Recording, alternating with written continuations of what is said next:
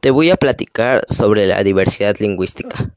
A la existencia de distintas lenguas se le denomina diversidad lingüística.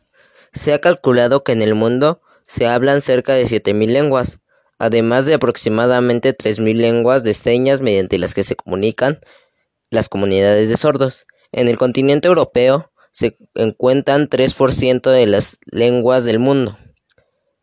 También lo que me llamó la atención fue que la directora general adjunta de coordinación del Instituto Nacional de Lenguas Indígenas, que afirmó la diversidad cultural y lingüística del México constituye un patrimonio común que debe ser reconocido, valorado y salvaguardado en beneficio de las generaciones presentes y futuras. Y ya, es todo lo que te puedo platicar.